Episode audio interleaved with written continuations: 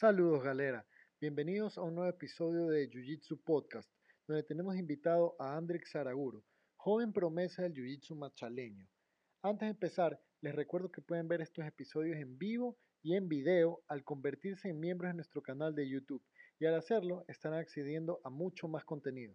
Ahora sí, arranquemos. Galera, ¿cómo estamos? Tenemos aquí en el episodio de hoy de nuestro podcast de Jiu Jitsu al joven atleta pues promesa del Jiu-Jitsu brasileño en Machala, Andrick Saraguro, que también es miembro de BJJ Tripping. Andrick, ¿cómo estás? Bienvenido. ¿Cómo estás? Muchas gracias. Gracias por la invitación. ¿Cómo has pasado? ¿Qué tal? Vienes de, obviamente, de competir. Hoy día es miércoles, ya has entrenado esta semana. ¿Cómo han estado los entrenamientos? Bien, bien. Eh, me he estado recuperando. Eh, ya comencé mis, nuevos entrenamientos el martes, ya que vamos a ir a Guayaquil con todo en dos semanas. Entonces he estado planificando todo. Buenísimo, buenísimo. Entonces, André, ¿qué tal te parece si comenzamos un poquito la historia? A mí siempre me gusta ir por, por las bases, ¿no? ¿Cómo te iniciaste en el jiu-jitsu brasileño? ¿Qué fue lo que te hizo empezar a entrenar? ¿Qué te llevó al primer día de clases? A la clase de prueba, ¿no? Eh, yo sobre todo empecé porque mi papá me, me, dijo algo de artes marciales, a mí desde pequeño me ha gustado, siempre he sido fanático del UFC, de cualquier tipo de arte marcial, pero yo nunca conocí el Jiu-Jitsu. Sin embargo, yo eh, sufría sobre todo de pequeño de bullying. Era una persona a la, a la que la pasaban golpeando desde que entraba a su escuela hasta que salía, era demasiado molestado.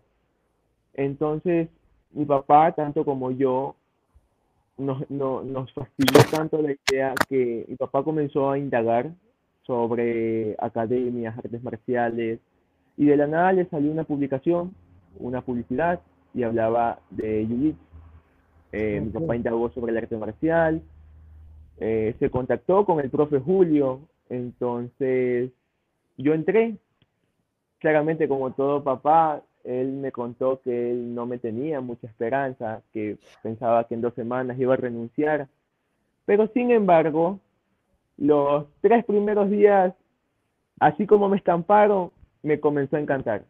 Fue algo que me impresionó, fue algo que me impactó, fue algo que estaba fuera de mi imaginación, un arte que no creía que existiría, pero que sin embargo a los dos días de probarlo, a, los, a la semana de iniciar, me cautivó, me enamoró, me enganchó y fue cuando pasaron semanas, pasaron meses y ya, va, ya, voy, ya voy a casi dos años y medio de entrenar Jiu-Jitsu y le sigo teniendo incluso más amor que cuando inicié. Entonces, una de las de los motivos por los que yo comencé a entrenar fue por aprender a defenderme, pero nunca pensé en llegar a un, a un nivel de, de competencia, a querer competir sin riesgo alguno, a sacrificar muchas cosas, a entrenar desde las 5 de la mañana hasta las 8 de la noche, por el hecho de sentirme bien conmigo mismo y hacer sentir orgullosa a mi ciudad. Entonces, el inicio de mi historia en el Jiu-Jitsu fue básicamente que quería aprender a defenderme, como cualquier persona, y de la nada me enganché, me encantó. Qué, loco, qué Claro. ¿Y cuántos años tenías cuando empezaste? Ahorita tienes 16, ¿no? Sí, yo tenía 14 años cuando empecé.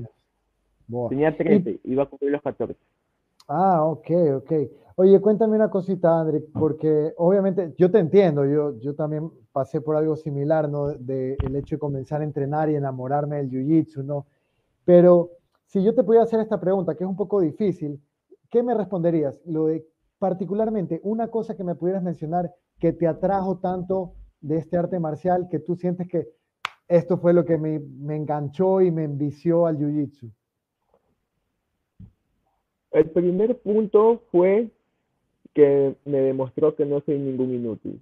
Me demostró que era capaz de mucho, me demostró que, iba, que podía ir más allá de mis habilidades normales, que sobre todo el jiu-jitsu no solo te forma como deportista, sino como persona y como varón, te enseña muchos valores, te enseña a ser disciplinado, te enseña a, a ser constante, a ser dedicado, a que no hay cosas imposibles en la vida. Son difíciles, pero no son imposibles. Eso fue lo que me, me, enganchó, que me demostró que yo era capaz de dar cada día más de mí y ese granito de arena que yo daba cada día me ayudaba a mejorar mucho más. Entonces, fue eh, el, haberme demostrado que yo podía dar más de mí. Eso fue lo que más me encantó del Jiu-Jitsu. Oh, ok, o sea, el, ámbito del crecimiento personal, podríamos decirlo, ¿no? Tú, tú entrenas, obviamente, con uno, no, me voy a atrever a decir, no, sé muy bien la historia, pero quizás el primer profesor eh, que abrió una academia de Jiu-Jitsu en Machala, que es obviamente Julio del Campo, que ha sido invitado aquí en el podcast y, y para mí es una inminencia, una gran referencia de lo que es el Jiu-Jitsu no solamente en Machala, sino también en Ecuador, ¿no? Porque él viene de la primera camada, es de los primeros alumnos, de los primeros, de las casi que las primeras generaciones de cintas negras en el país. Cuéntame un poquito tu experiencia como alumno de Julio. Eh, ¿qué, podrías decirme? Cuéntame un poquito de eso. Para, para empezar, Julio es un excelente profesor y no es porque sea mi profesor, es porque me lo ha demostrado, porque él más allá de ser un profesor me ha demostrado que puede ser un amigo, un padre, puede también ser un compañero de entrenamiento, profesor, eh, puede ser muchas cosas en un minuto, puede ser tu, tu apoyo emocional. Muchas veces me ha subido eh, eh, cuando he estado bajoneado, cuando he salido de competencias a decir ya basta, ya no quiero seguir con esto, me rindo. Él me ha cogido de la mano de la oreja, pero me ha dicho que tengo que seguir, que yo soy para esto, que, que no existe persona mejor que yo, simplemente con un poco más de conocimiento y que ese conocimiento lo pueda adquirir incluso más. Eh, para mí Julio del Campo es una persona con mucho conocimiento, es full razonable, es una persona muy comprensible y sobre todo está para cuando más lo necesitamos. Eso es, eso es lo, lo, lo que lo vuelve un, un, excelente profesor y aparte de eso un buen amigo, porque más allá de ser un profesor, él también ha sido un gran, amigo para mí. Boa. Eh, bueno, obviamente yo lo he visto a Julio afuera de tus luchas, ¿no? Haciéndote esquina a veces desde la barra, a veces más cerca en el tatame, ¿no? Tú sientes, porque obviamente a Julio se lo ve, que, que él vive tus luchas, él vive las luchas de todos sus alumnos intensamente. ¿Tú sientes esa intensidad cuando, lo, cuando escuchas a Julio en tu esquina? ¿Si sientes esa, esa energía, por así decirlo? Realmente, te voy a contar algo. Realmente yo cuando inicié a competir, siempre me, me, inculcaban que tenía que escuchar a Julio, que tenía que, escuchar todo lo que él me decía, hacer exactamente, pero me di cuenta que al momento de luchar, yo ah, se me cerraban mis oídos, pues, y yo no lo escuchaba a Julio. Entonces, cada vez que él me decía algo, yo realmente no lo escuchaba, pero yo elaboraba mi propia técnica. Y cuando ya salía del tatami victorioso, él me decía que porque yo no lo escuchaba. Y yo le ah. decía que porque pensaba que él no hablaba. Oh, exacto, entonces fue cuando yo me di cuenta que realmente cuando uno está peleando y está concentrado en sí mismo, no escucha alrededor, ni siquiera a su propio profesor. Entonces, yo creo que Julio me ha comprendido en ese aspecto, no una vez sí se enojó, me dijo que está bien, que está orgulloso de mí por esa parte y ¿qué te puedo decir? Julio no, ¿cómo en esa parte.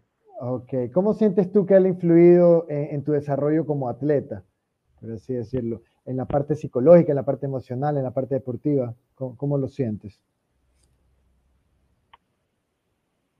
Julio ha sido un gran apoyo para mí como deportista. He avanzado mucho también. Eh, más allá que como deportista, me ha ayudado también a crecer como un joven. Me ha enseñado muchas cosas. Y realmente he crecido bastante.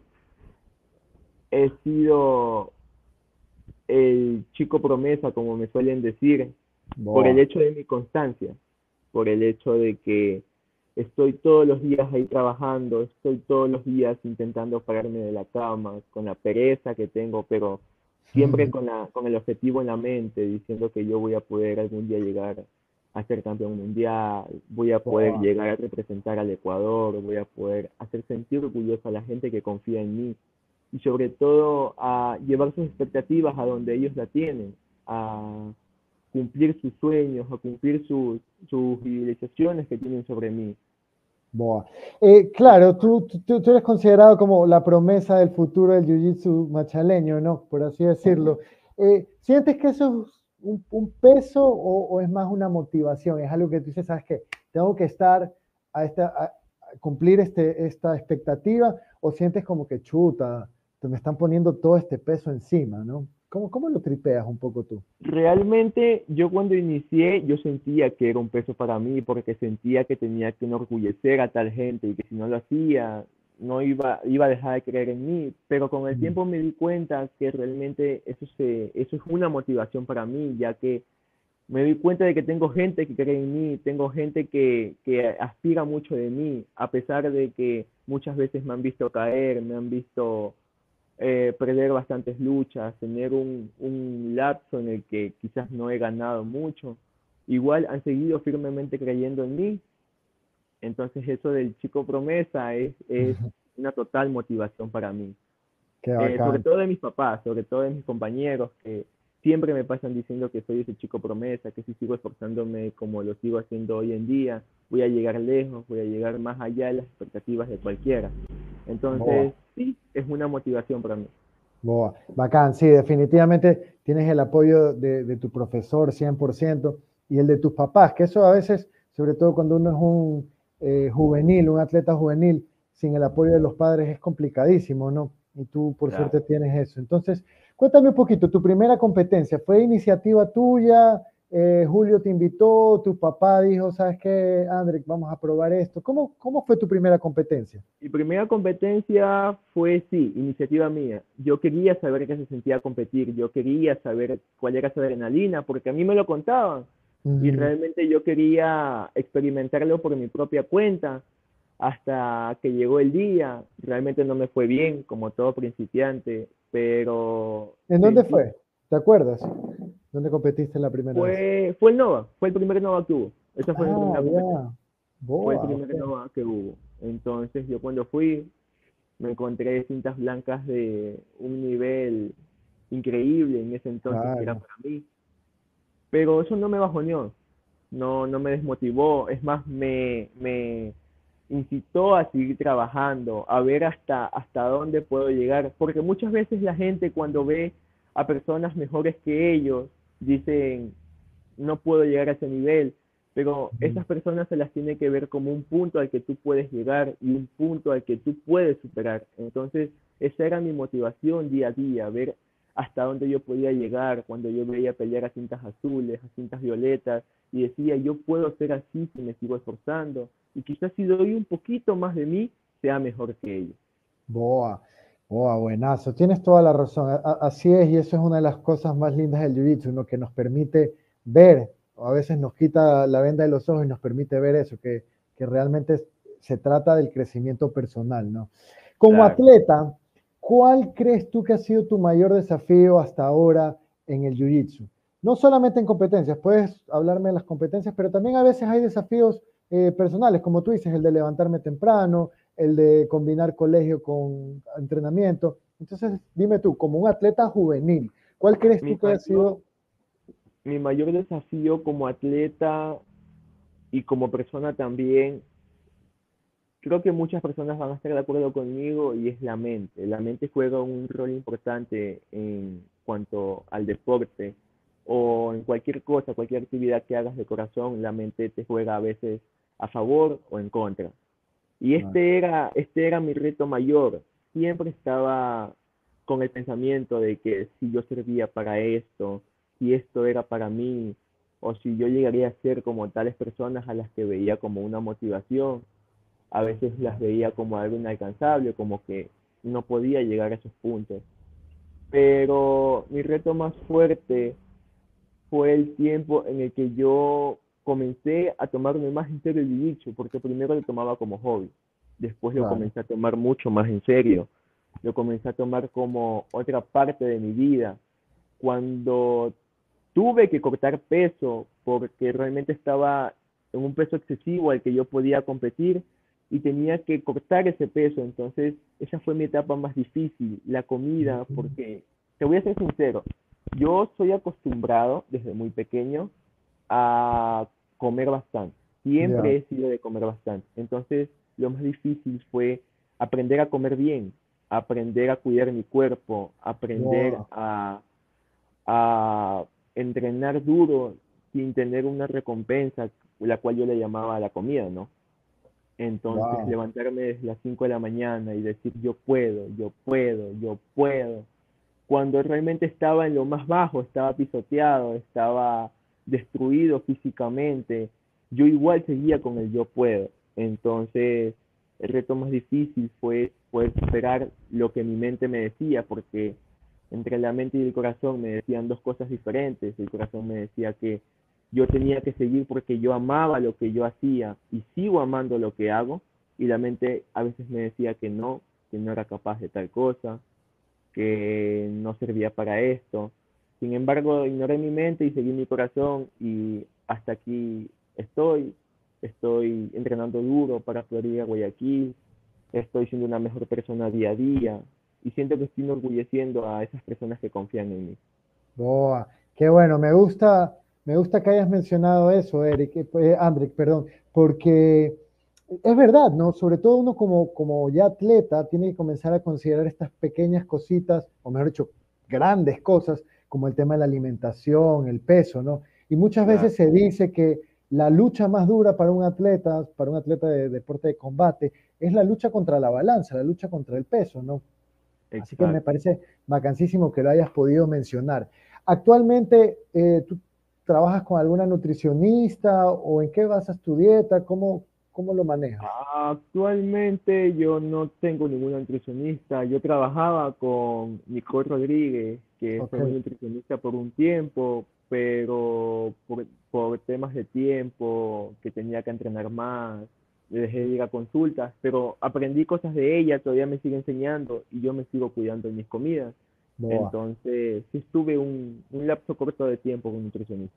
Pero bueno, claro, entonces te, te guiaste en, en, tu primera parte para comenzar a, digamos, a enfocarte en el mundo de la nutrición deportiva, si te, te, te ayudaste de una nutricionista. Como lo mencionas Nicole, Nicole es la que trae en Allianz Machala, ¿no? Nars Nutrition.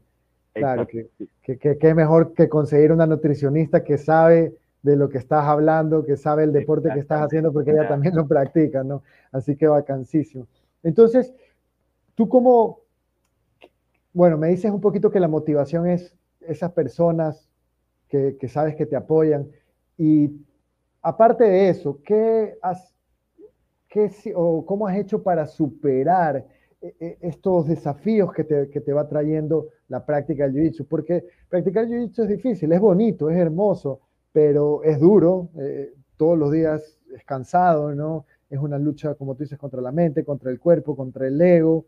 Eh, superar estas cosas como la, dieta o controlar el peso, aguantarte de comer esas cosas que tú quizás te provoca ahorita pegarte una pizza, pero sabes que si te pegas la pizza no vas a llegar al peso la próxima semana en el, en el Abierto Guayaquil, ¿no? Entonces, aparte de tu familia y tus profesores, ¿qué te motiva a ti personalmente? ¿Qué es lo que saca el fuego en Andrick?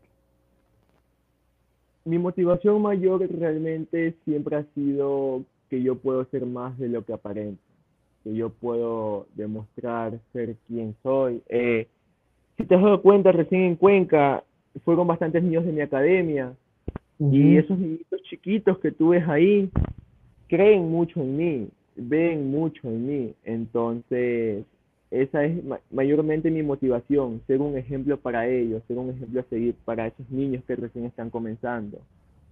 Eh, demostrarles que, que, tal y como Julio lo hace, demostrarles que, que pueden llegar hasta donde ellos quieran, incluso más, entonces, esa ha sido una de mis mayores motivaciones. Boa, buenísimo. ¿Disfrutas esa faceta de, de, trabajar un poco con los chicos, con los más pequeños, ayudarlos, como que compartirles tus experiencias? ¿Qué tanto te nutre a ti como persona y como jiu Claro, realmente es una de las cosas que más hago todos los días, por eso siempre trato de llegar temprano a mis entrenamientos para poder entrenar con ellos, ayudarles, enseñarles lo que más pueda. Eh, es una de las cosas más lindas del mundo, te puedo decir, te puedo ser sincero.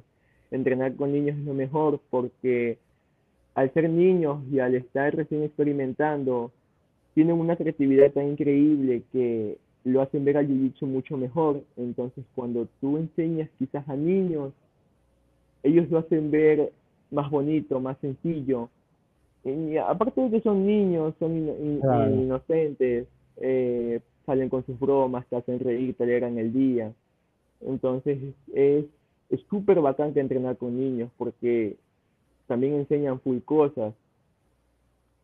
Eh, son súper cautivos, son súper pegados, siempre están con profesor ayúdame y sobre todo es mejor cuando te tienen confianza, cuando aparte de ser tus alumnos y compañeros, se vuelven tus amigos y te toman como una persona a la que pueden acudir si algo no saben, si tienen miedo de algo, de alguna pregunta. Boa. Te vi en, Cuenca también ya en faceta de como, como un poco coach, ¿no? Haciendo esquina. ¿Qué tal? ¿Qué tal la diferencia de vivir tus luchas personalmente, tú estar dentro del tatame peleando, por así decirlo, luchando, versus estar en la esquina viendo a tus alumnos o viendo a los chicos que tú conoces con los que entrenas todos los días y haciéndoles esquina. ¿Qué tal esa experiencia? Realmente me, realmente me, me cambia la perspectiva de, de cómo yo veo cuando yo, cuando yo estoy en el tatami peleando a cuando uno está dirigiendo a su compañero. Eh, siempre me sorprenden, siempre hacen cosas nuevas. Por ejemplo, eh, hubieron distintos compañeros míos que hicieron técnicas, salidas de ciertas llaves que yo nunca los he visto hacer y sin embargo las desarrollaron en segundos o minutos. Entonces es algo que, que, cautiva porque tú ves a, a, a, tus, a tus niños haciendo algo que tú no les has enseñado, pero lo están haciendo, lo están haciendo tan bien como que lo hubieran entrenado por meses, que tú ves esa capacidad de aquellos niños entonces te llenas esa motivación y cuando tú entras al tatami tú dices, yo también puedo hacer, yo también puedo ser mejor de lo que he sido estos meses, lo que he entrenado, lo que me he dedicado. Y ahí cuando esos niños también se llenan de ilusiones y comienzan a entrenar más duro. Y así va el, así va el, el, recorrido. Ellos te ven así como un ejemplo, comienzan a entrenar más duro y, y esa es tu motivación, esa motivación de uno. Cuando es como un ciclo, ¿no? Es como un ciclo. Ellos te motivan, tú los motivas, ellos te motivan y van creciendo todos juntos. Exactamente. Qué bien. ¿Cuál dirías tú que es el, el, mayor logro que has conseguido? Ya una vez más, puede ser una competencia en el ámbito eh, competitivo o en el ámbito personal, pero a través del Jiu-Jitsu, ¿cuál crees tú que es el mayor logro que, que has conseguido? Y ya un, un pequeño break para decir eh, un comentario que nos deja uno de los miembros, George Pazmiño, dice, un crack este man, refiriéndose a Andrick, dice, sí lo he visto competir, así que bacán, buenas, eso lo dice George Pazmiño. O saludos a George. Entonces te decía, que, ¿cuál es el logro más destacado que tú crees has conseguido a través del Jiu-Jitsu? Una vez más, puede ser algo personal o puede ser algo en el ámbito competitivo, como tú consideres. El logro más grande que he conseguido dentro del Jiu-Jitsu eh, fue cuando logré ganar la competencia de la cual más esperaba, por la competencia por la cual más había entrenado, por la cual más me había esforzado. Y sin embargo, que tenía mis dudas, estaba dudoso de mí mismo. Cuando fui y entré, me sentí en casa, me sentí tranquilo, me sentí confiado. Y comencé a ganar, pa, pa, pa, pa era esto, era lo otro, tal llave, tal llave, todo me salía, todo estaba bien. Entonces fue cuando de la nada me di cuenta que pasar de categoría ya estaba en finales de absoluto. Entonces, cuando ya me di cuenta y a cierto oponente lo tenían tal llave, lo finalicé, me paré y lo único que vi fue a mi papá, mi papá gritándome, yo no lo escuchaba porque realmente estaba, estaba con mis oídos cerrados pero cuando simplemente me alzaron la mano y sentí esa felicidad de haber ganado, de, haber visto que mi esfuerzo, mi, dedicación, mi constancia valió algo, me demostró aparte, muy aparte del deporte, me demostró que cuando uno puede dedicarse y le dedica cierto tiempo a, a, las, a las cosas que le gustan, todo sale como uno le espera, incluso con resultados mejores. Boa. ¿En qué competencia fue eso? No, no, no, no me acuerdo. Fue la competencia que quedé supercampeón fue en el Nova 3. Ah, ya, ya, ya, ok. o sea, tú, tú, vas un poquito ir y podrías ir analizando tu evolución, ¿no? Desde el Nova 1, que tú dices que fue tu primera competencia y no te fue tan bien, hasta el Nova 3, dos competencias después, en el que lograste quedar campeón absoluto. Me Exactamente. Qué loco, qué bacán. Cuéntame un poquito, ¿cuál es tu rutina de entrenamiento para las competencias? ¿Cómo te preparas para cada una de las competencias que tienes? Bien, cuando yo tengo una competencia, siempre, eh, cuando ya sé que voy a ir a tal competencia, preparo cierto tiempo, eh, puede ser, mm, a veces son tres semanas, a veces son dos semanas, pero ciertamente le meto todo el mes antes de la competencia, porque tengo que prepararme bien. La rutina empieza desde las 5 de la mañana a las 6 de la mañana, CrossFit. Eh, termino, voy al colegio, vengo, almuerzo, hago lo que tengo que hacer. De 2 y media de la tarde a 4 y media de la tarde, CrossFit de nuevo. Vengo, me alisto, me, me baño, vuelo al jiu De 5 de, cinco de la tarde, a veces suele ser 4 y media, o de 5 de la tarde, que es la hora a la que más voy, hasta las 8 de la noche. Son tres entrenamientos diarios que tengo al día. Wow, ok, ok, ok. O sea, dos de Jiu-Jitsu, uno de, fuerza, de, preparación física, que es el CrossFit, ¿no?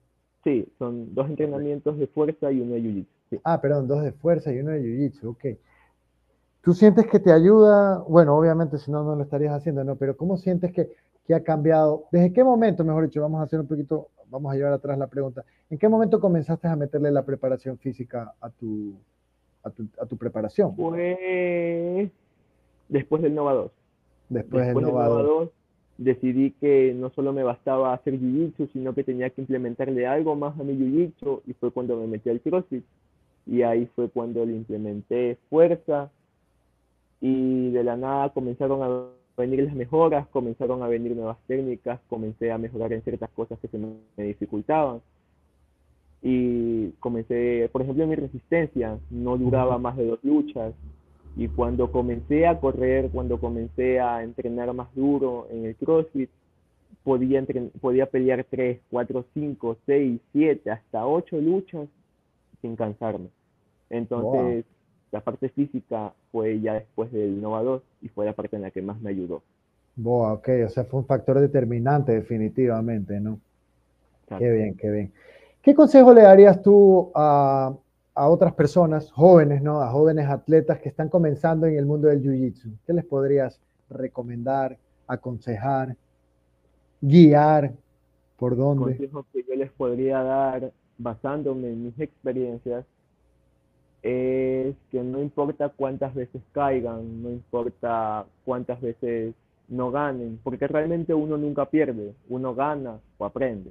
Entonces, no importa cuántas veces nos salgan victoriosos en tatami, cuántas veces nos salgan con una medalla, sea de oro, plata o bronce, tienen que seguir el camino si de verdad les gusta, tienen que seguir haciéndolo si de verdad les gusta, porque va a llegar un punto en que esas derrotas se vuelvan aprendizajes nuevos.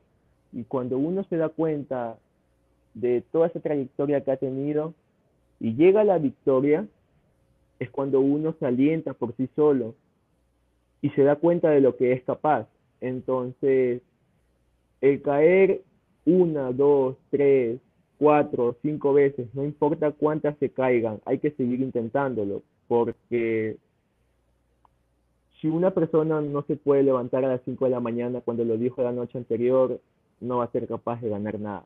Si una persona no es capaz de hacer lo que le prometió a, su papá, a su mamá, le dijo, yo voy a lograr esto, te voy a enorgullecer, voy a traerte la medalla, y ni siquiera es capaz de levantarse a, entrenar, a sacrificar algo de sí, no va a ser capaz de, de, de superarse a sí mismo, de poder, poder dar más de lo que dice.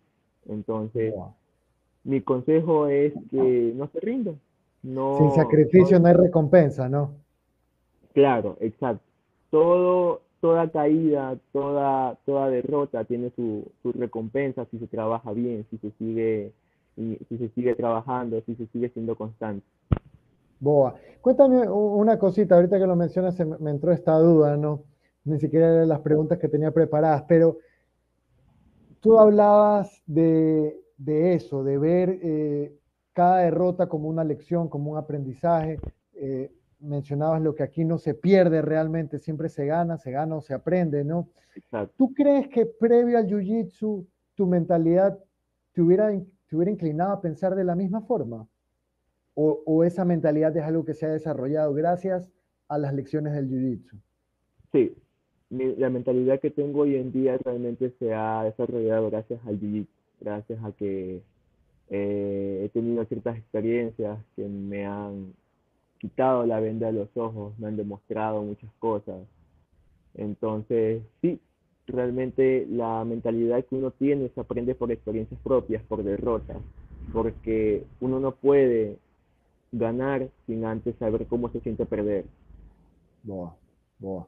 Muy bien, buenazo. Estoy completamente de acuerdo contigo, Andrick. Y creo que si nosotros realmente nos ponemos a, valorar lo, que realmente importa, que al final del día las medallas se quedan aquí, ¿no? Las medallas cuando uno se muere se quedan, se desaparecen, los títulos se desvanecen y lo que uno realmente se lleva es el crecimiento personal, ¿no? esa experiencia. Y creo que sin, sin derrotas es muy difícil llegar a, experimentar todo lo que eres capaz, ¿no? Porque es cuando tocamos el fondo y nos levantamos en el que realmente vemos nuestro potencial, ¿no? Vemos de lo que somos realmente capaces, como tú lo dices. Otra cosa que mucha, muchas veces le afecta a muchos de los atletas son las lesiones. En tu caso, no sé, ¿has tenido que afrontar lesiones en, en este tiempo que llevas de competidor? Eh, no he estado, no, no he tenido que sufrir ciertas lesiones en competencias, pero sí sufrí una lesión que me duró casi un mes. Eh, me, lesioné de, la rodilla y esa, esa lesión me causó un dolor en el nervio ciático. Mm. Entonces estuve más de mes y medio tratándome con una fisioterapeuta. Ok. Pero eso no me detuvo tanto en mis entrenamientos. Realmente el entrenamiento eh, en las lesiones ayuda mucho, ya que cuando un, ligamento se, rompe, un hueso se fractura, el entrenamiento en esa zona ayuda a que el hueso o el ligamento, la parte, la parte dañada, se fortalezca mucho más. Cuando se recupere, se vuelve a ser más fuerte. Boa, boa. Es verdad, sí, es, es vital, es vital el fortalecimiento porque ayuda a proteger nuestras articulaciones, nos ayuda a estar más fuertes y eso es lo que evita que, las lesiones sean más catastróficas, ¿no? Eh, entonces, digamos, y bueno, ¿y tu lesión cómo fue? ¿Te lesionaste en la rodilla? ¿Qué fue? ¿En algún entrenamiento, un movimiento un poco brusco que te quedó doliendo? ¿Algo, algo de eso? Sí, realmente tuve una lesión en la muñeca, pero no, no fue nada grave. mi lesión más grave, como ya te dije, fue la de la rodilla y el nervio ciático. ¿Pero, pasó durante un entrenamiento o, o nada que ver, estaba jugando fútbol. Fue durante, fue durante un entrenamiento. Antes yo de, hacer CrossFit, yo entrenaba y dicho a las 5 también, de la, eh, también a las 5 de la mañana. Oh, y en un entrenamiento me intentaron saltar a la guardia y en vez de saltarme a la cadera me saltaron a la rodilla, la rodilla se me dobló para atrás. Entonces, claro, eso me, me, dejó, me dejó un poco de dolor por semanas. Se, calmó ya a la mitad del mes y ya se me por lesión al mes y medio. Wow, wow, qué suerte que tuviste, porque se ven muchas lesiones por culpa de esos saltos a la guardia cerrada. Gente que nos esté escuchando, por favor, tengan cuidado con esos movimientos.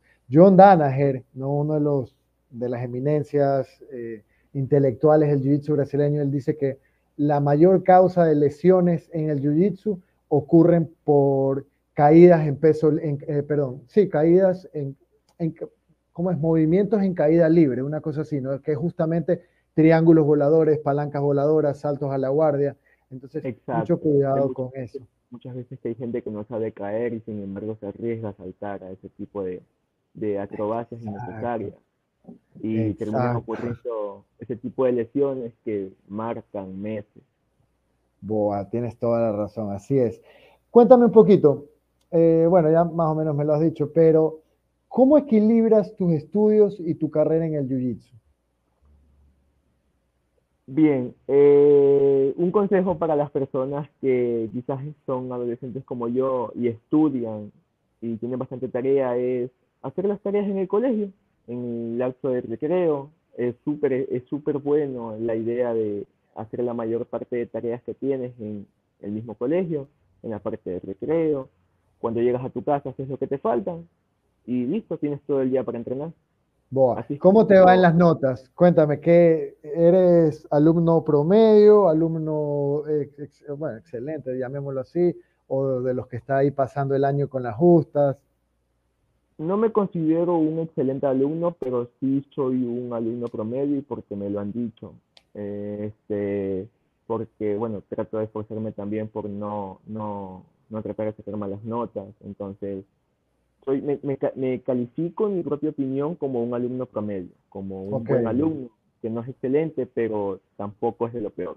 Ok, o sea, tienes notas buenas, nunca estás preocupado por supletorios, tus papás no te retan por la libreta, nada de eso. No, no, nunca okay. problema.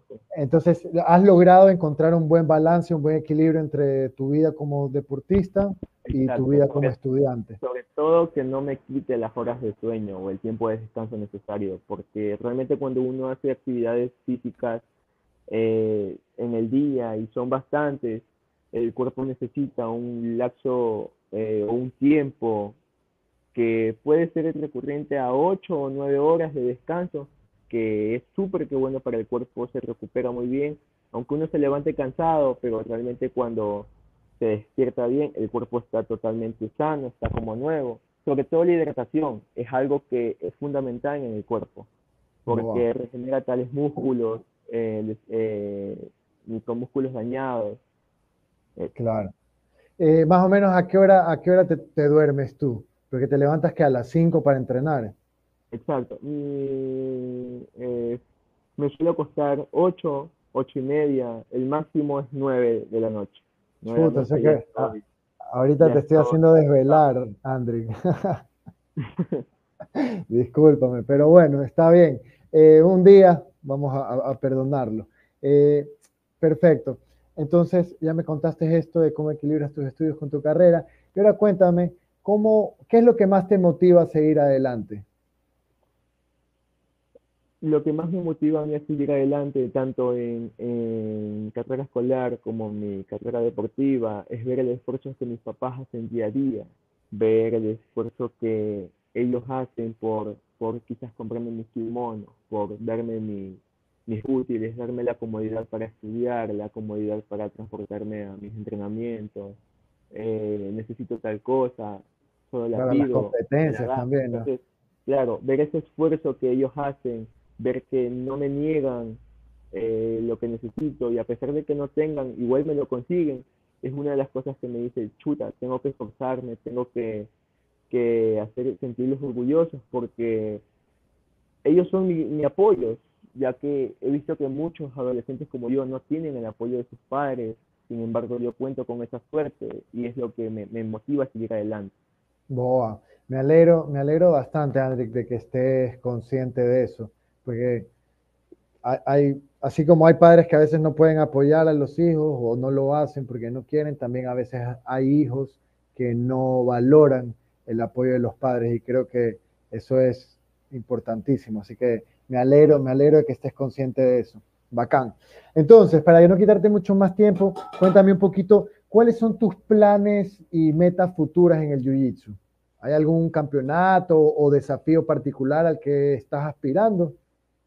Sí, realmente el próximo año eh, planeamos con mi papá irnos a un mundial o irnos a un panamericano fuera del, fuera del país a representar a mi país. Como ya lo he hecho en Colombia, eh, pienso hacerlo nuevamente, pienso entrenar más duro, pienso, si tengo que entrenar el triple, el cuádruple de lo que ahora lo hago, lo voy a hacer. Entonces, mis planes son panamericanos, mundiales, europeos. Es, la meta que tengo hoy en día. Boa, ok, esa digamos una meta a, mediano plazo, ya no es tan corto, pero a mediano. Eh, y en lo que es competencias nacionales dentro de este año, ¿a cuál, ¿en cuál tienes la mira?